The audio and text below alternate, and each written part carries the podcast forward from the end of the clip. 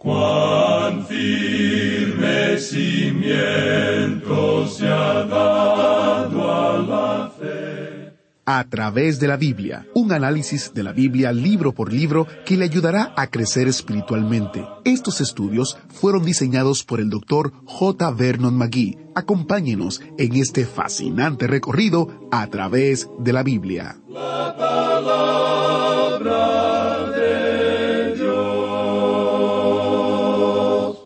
Bienvenidos a través de la Biblia. Iniciamos nuestro tiempo de estudio en oración.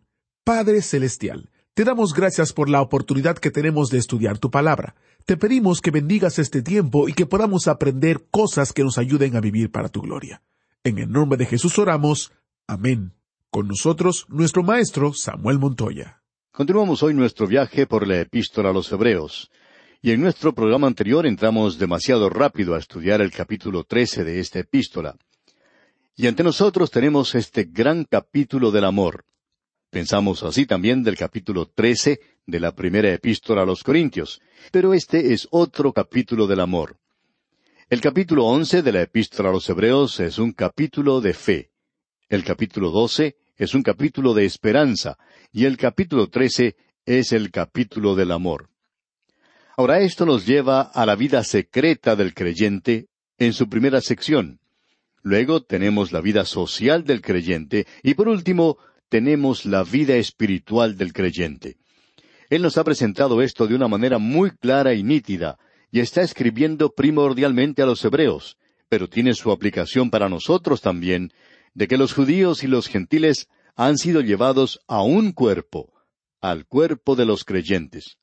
Y el cemento o el pegamento que mantiene unido todo esto es el amor de hermano no el amor como hermano, sino el amor de hermano. Somos hermanos. Nosotros no tenemos que amar como hermanos, sino porque somos hermanos. Y ya enfatizamos eso en el programa anterior.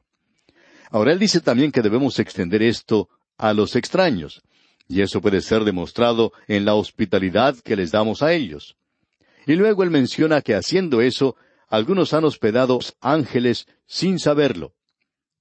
Sabemos que Abraham lo hizo, así como también José y algunos otros. Y luego tenemos algo de importancia mencionado en el versículo tres de este capítulo trece de la Epístola a los Hebreos, donde dice Acordaos de los presos como si estuvierais presos juntamente con ellos, y de los maltratados como que también vosotros mismos estáis en el cuerpo. Esto es algo que no se lleva a cabo hoy. Hablamos mucho en cuanto a la comunión cristiana en la mesa del banquete o cuando nos reunimos en un grupo. Pero ¿qué acerca de los pobres santos que se encuentran en lugares alejados, sufriendo en un lecho de dolor? Y nadie los ha estado visitando.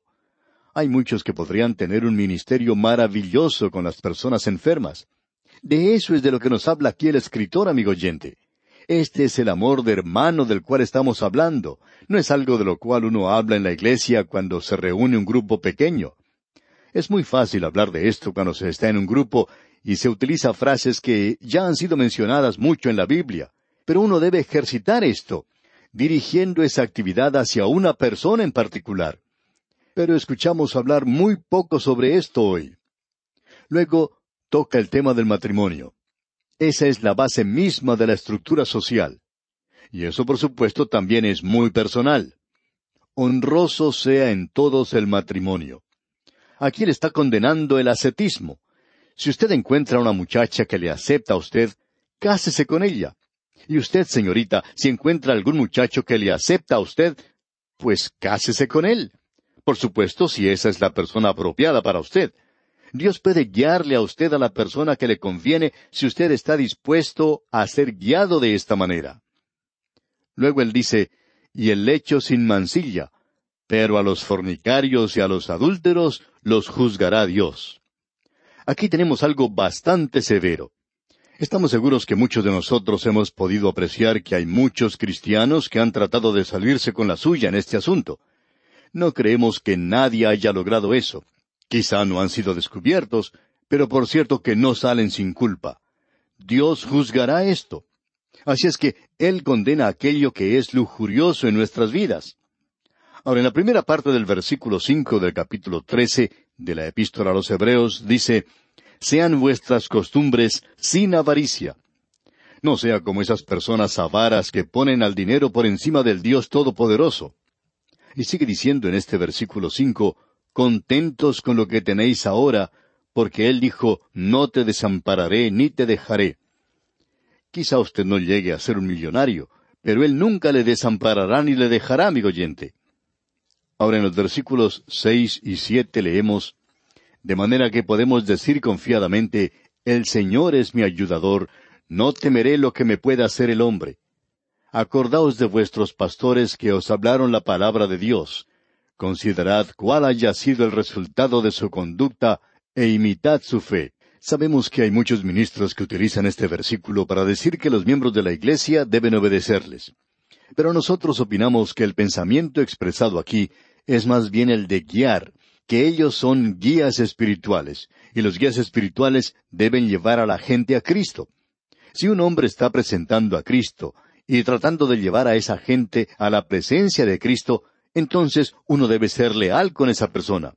Pero el decir que uno simplemente es leal a un hombre porque sucede que es el pastor de la iglesia, no es en realidad lo que el escritor nos está diciendo aquí. Llegamos ahora al versículo con el cual finalizamos nuestro estudio en nuestro programa anterior, el versículo ocho, donde dice Jesucristo es el mismo ayer y hoy y por los siglos. Queremos confesar que no nos sentimos muy capacitados para tratar con este versículo.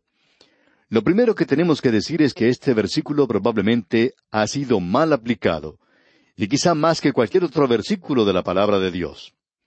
Hay quienes lo utilizan de esta manera en el presente.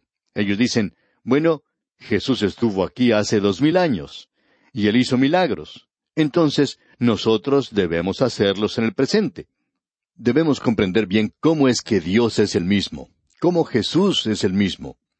Él es el mismo en su carácter, en su persona, en sus atributos. Pero no es el mismo en el lugar en que estaba y en lo que realiza. Si usted visita a Israel hoy, estamos seguros que usted no va a poder verlo allí. Es más, usted notará muy poca evidencia en cuanto a él en esa tierra. Pero él estuvo allí hace dos mil años y él sanó. Así fue. Hace más de dos mil años él estuvo en la ciudad de Belén como un pequeño bebé, pero él ya no es un bebé pequeñito, y él no está en Belén. Hace más de dos mil años él fue un jovencito que jugaba en las calles de Nazaret. Y usted puede recorrer las calles de Nazaret y no lo va a encontrar allí. Puede ver muchos jovencitos, pero no lo verá a él. Usted puede ir a Jerusalén, pero no lo verá allí. Puede ir al Gólgota, pero allí ni siquiera hay una cruz y Él no se encuentra en una cruz.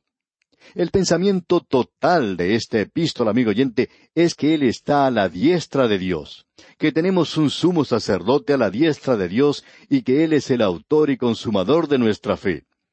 Él lo hizo hace más de dos mil años y ahora se encuentra a la diestra de Dios.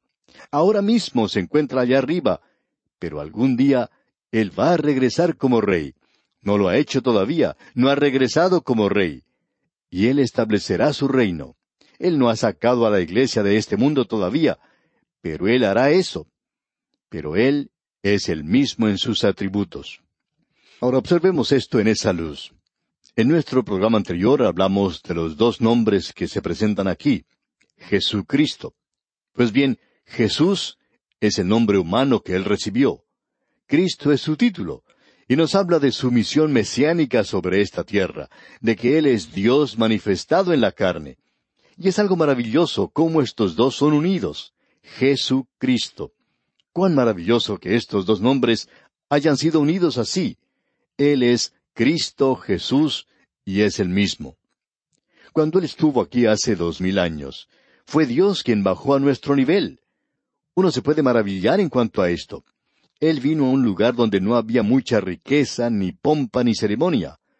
Él no fue a Roma, donde estaba el centro del poder y el gobierno. Él no fue a Atenas, donde se encontraba el centro cultural. Él fue a Jerusalén, que era el centro religioso de aquel día. Pero Él descendió a nuestro nivel, fue un ser humano. Quisiéramos ahora decir algo en cuanto a la figura de Dios, porque muchos de nosotros hoy creemos que no vamos a ser bien comprendidos, y por eso no enfatizamos la humanidad de Cristo. Enfatizamos su deidad.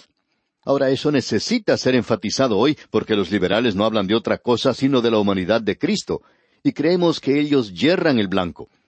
Creemos que el Señor Jesucristo fue la persona más atractiva que anduvo por esta tierra. No estamos hablando de eso porque Él era Dios, sino porque Él era un hombre. Él era un verdadero hombre, un hombre de verdad. ¿Ha notado usted alguna vez que las multitudes se sentían atraídas hacia Él? Las multitudes le seguían. Él era fuerte, pero amable. Los niños se acercaban a Él. Pero Él podía expulsar a los cambiadores de dinero del templo, y ellos tuvieron que huir del templo porque Él era lo suficiente hombre como para hacerlo. Él era un hombre verdadero. Él era atractivo. Él tenía lo que nosotros llamamos hoy carisma. La gente le seguía porque le amaba. Ellos estaban en la presencia de un hombre que era un hombre. En Capernaum, él sanó a un leproso, y luego tuvo que partir de allí por la cantidad de gente que le seguía. Le rodearon tantas personas que no podía continuar con su ministerio. Los pecadores públicos se acercaban a él. Es por eso que él fue perseguido por la multitud religiosa de ese lugar. Si él llegara a visitar su ciudad hoy, amigo oyente, y no me gusta decir esto, pero no creo que él vaya a su iglesia, ni creo que tampoco vaya a la mía. No creo que él se dirija a esos lugares, pero nos imaginamos que uno lo podría encontrar donde se encuentra la gente. Él se mezclaría con la multitud. Los niños se acercaban a él y eso nos maravilla. Usted recuerda que cuando él fue hacia Jericó al final de su ministerio, vemos que las multitudes bordeaban el camino y el pequeño saqueo tuvo que subirse a un árbol y nuestro Señor se detuvo e hizo que él descendiera de ese árbol. Cuán maravilloso era el Señor Jesucristo en persona. Queremos ahora decir algo y lo queremos hacer con mucho cuidado, y es lo siguiente. Era la persona de Cristo la que atraía, no era su enseñanza, y esa declaración suya de que iba a morir para redimirnos a los hombres, eso no era popular. Y usted puede descubrir que al comienzo de su ministerio fueron sus enseñanzas las que ofendían.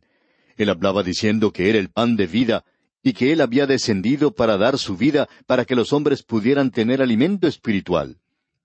En el Evangelio según San Juan capítulo seis versículos sesenta y cinco al sesenta y ocho leemos, y dijo, por eso os he dicho que ninguno puede venir a mí si no le fuere dado del Padre.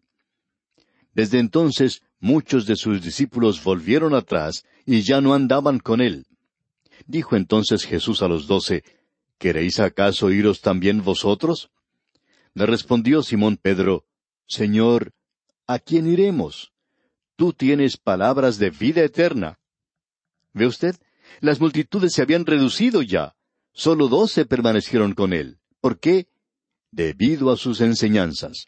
Se cuenta que Savonarola se presentó en la ciudad de Florencia ante una gran multitud y les dijo, Sean libres.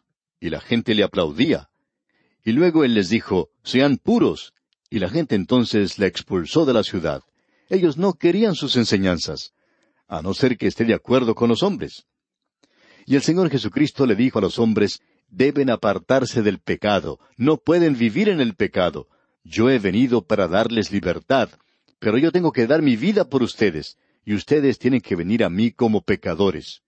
Y los pecadores vinieron. Cuando los hombres se encontraban desesperados, iban a Él. Y creemos que esa es la única forma en la que ellos van a ir a Él hoy. Amigo oyente, Él era una persona maravillosa. Alguien lo expresó de la siguiente manera. Escuche usted nuestro bendito Señor, dos naturalezas en una, ambas completas, en su naturaleza humana todo sublime, en su deidad todo plenitud. Como hombre, participó en una fiesta, huésped humilde en la cena. Como Dios, mueve allí el agua y la cambia en vino. Como hombre, Él sufre cansancio, descansa al lado de un pozo. Como Dios, penetra el corazón de los pecadores y salva sus almas del infierno como hombre, sube a la cima de la montaña, como el suplicante que sería. Como Dios, dejó su lugar de oración y caminó sobre la mar. Como hombre, lloró con corazón conmovido, al lado de la sepultura del amigo estimado. Como Dios, rompe las ligaduras de la muerte, todopoderoso aún para salvar. Como hombre, descansa en la embarcación, necesitando el reposo del sueño. Como Dios, se levanta, reprende al viento y calma al embravecido mar. Como hombre, se entrega a sus enemigos, dejándose atar. Como Dios, su presencia les sobrecogió y a tierra les lanzó. Así fue nuestro Señor cuando vivió en la tierra, dos naturalezas en un solo ser, la simiente de la mujer en realidad y el eterno Hijo de Dios. Oh criatura, oh Hijo, oh Verbo hecho carne, que sobreabunde tu alabanza, tú maravilloso, tú Dios poderoso, príncipe de paz eterno. Jesucristo es el mismo ayer. Ahora, esto es lo que Él fue ayer, amigo oyente. Pero usted sabe que Él se encuentra hoy allá arriba, a la diestra de Dios, y que aún Él desea que los niños se acerquen a Él. Él tiene sus brazos extendidos hacia ellos, y aún pueden acercarse a Él los pecadores, y Él los puede salvar. Aún aquellos que se encuentran en lo más profundo del pecado. Ve y no peques más. Yo te puedo liberar. Si el Hijo os liberare, seréis verdaderamente libres. Hay muchas personas que se muestran muy cautelosas en ir a la iglesia. Piensan que allí se encuentran con un grupo de personas demasiado buenas y que tienen que tener mucho cuidado. Amigo oyente, si el Señor Jesucristo estuviera en esa reunión, tal vez le podríamos escuchar riéndose. Y creemos que podríamos encontrar en él a una persona hacia la cual uno puede sentir cariño. Alguien dijo algo en cuanto a él, y nosotros hablamos en contra de eso cuando lo escuchamos por primera vez, pero nos ha hecho pensar. Uno de estos jóvenes radicales dijo que el Señor Jesucristo era un revolucionario. Y eso no nos gusta. Eso no es cierto. Pero él dijo que el Señor Jesús era una persona de mucho valor. ¿Y cómo ha sido criticado él por eso? Y nosotros nos unimos en la crítica. Hemos estado pensando en cuanto a esto. No estamos de acuerdo con eso, pero queremos decir lo siguiente. ¿Sabía usted que si nosotros verdaderamente presentamos al Señor Jesús como Él era en realidad, Él atraería a los radicales hoy? Jesús era un hombre, y es el mismo hoy, pero Él es Dios. Él pudo llorar en la tumba de Lázaro porque era humano, pero Él le podía decir a Lázaro, ven fuera. Y Él mismo puede encontrarse con usted hoy, puede simpatizar con usted, puede llorar con usted, puede reírse con usted, y también puede salvarle. ¿Cómo nos gustaría poder presentarle a Él tal cual era hace más de dos mil años cuando vino a esta tierra? Cuán maravilloso era Él, amigo oyente. Y hoy, su tristeza, amigo oyente, es la tristeza de Él, y su gozo es el gozo de Él, y Él será el mismo en el futuro, y ayer y hoy y por los siglos siguientes. Él no cambiará jamás. Algún día nosotros estaremos en su presencia, y cuán maravilloso llegará a ser eso. Ahora leyendo el versículo nueve de este capítulo trece de la Epístola a los Hebreos tenemos No os dejéis llevar de doctrinas diversas y extrañas, porque buena cosa es afirmar el corazón con la gracia, no con viandas, que nunca aprovecharon a los que se han ocupado de ellas. Esto es sorprendente. A la mayoría de los cultos y sectas les gustan las dietas. Creemos en una dieta. Eso es algo muy importante en lo que se refiere al cuerpo pero no tiene nada que ver con su relación con Dios, amigo oyente. El apóstol Pablo dice, escribiéndole a los creyentes de Corinto, que si uno comía o no comía carne, que eso no le encomendaba a uno ante Dios. Y eso es lo que él está tratando de decir aquí. No se aparte con estos cultos extraños y esas enseñanzas extrañas que existen hoy, de que una dieta o una ceremonia y un ritual y reunirse con un pequeño grupo y estudiar una cosa pequeña hoy como los que existen en el presente, que eso va a hacer de usted un santo muy superior. Nada, escuche amigo oyente, nada en este mundo puede edificarle a usted si no es la palabra de Dios. La palabra de Dios no le edificará a usted a no ser que le lleve a los pies de Cristo, y sólo el Espíritu Santo puede tomar las cosas de Cristo y hacer que sean verdaderas para usted. Ahora el versículo diez dice, tenemos un altar del cual no tienen derecho de comer los que sirven al tabernáculo. La comunión no se experimenta en un banquete en la iglesia, si podemos expresarlo de esa manera. Siempre escuchamos decir eso, venga al banquete, vamos a tener una comunión cristiana maravillosa. No, amigo oyente, no va a ser así. Usted va allí para divertirse un poco o simplemente para llenar su estómago. Eso es lo que va a hacer allí. Amigo oyente, el único lugar donde usted puede tener comunión cristiana, y nos referimos a esa palabra griega koinonía, es cuando usted está alrededor de la palabra de Dios, y cuando la palabra de Dios le presenta a usted la palabra de Cristo, y usted puede verle a Él en toda su gloria. Entonces es cuando usted puede pasar un buen tiempo. Ahora, cuando Él dice, tenemos un altar del cual no tienen derecho de comer, esto es una comparación que se hace entre lo que Israel tuvo que pasar bajo el antiguo pacto en contraste con el mejor pacto del nuevo. Los creyentes tienen un altar. No es la cena del Señor. No es un altar material, pero sí tenemos un altar. El altar es el trono de la gracia en las alturas. Era un trono de juicio. Allí Él me condenó, pero también, cuando allí fue colocada la sangre, puedo yo llegar y encontrar gracia y ser salvo. Y en el versículo once leemos, porque los cuerpos de aquellos animales cuya sangre a causa del pecado es introducida en el santuario por el sumo sacerdote, son quemados fuera del campamento. Eso quiere decir que es consumado. Habla aquí de la ofrenda por el pecado. Y el versículo doce continúa diciendo, por lo cual también Jesús, para santificar al pueblo mediante su propia sangre, padeció fuera de la puerta. Él estaba afuera. El Señor Jesús murió afuera de la ciudad. Él fue esa ofrenda por el pecado. Recuerde, amigo oyente, que la ofrenda por el pecado era sacada del templo allá afuera.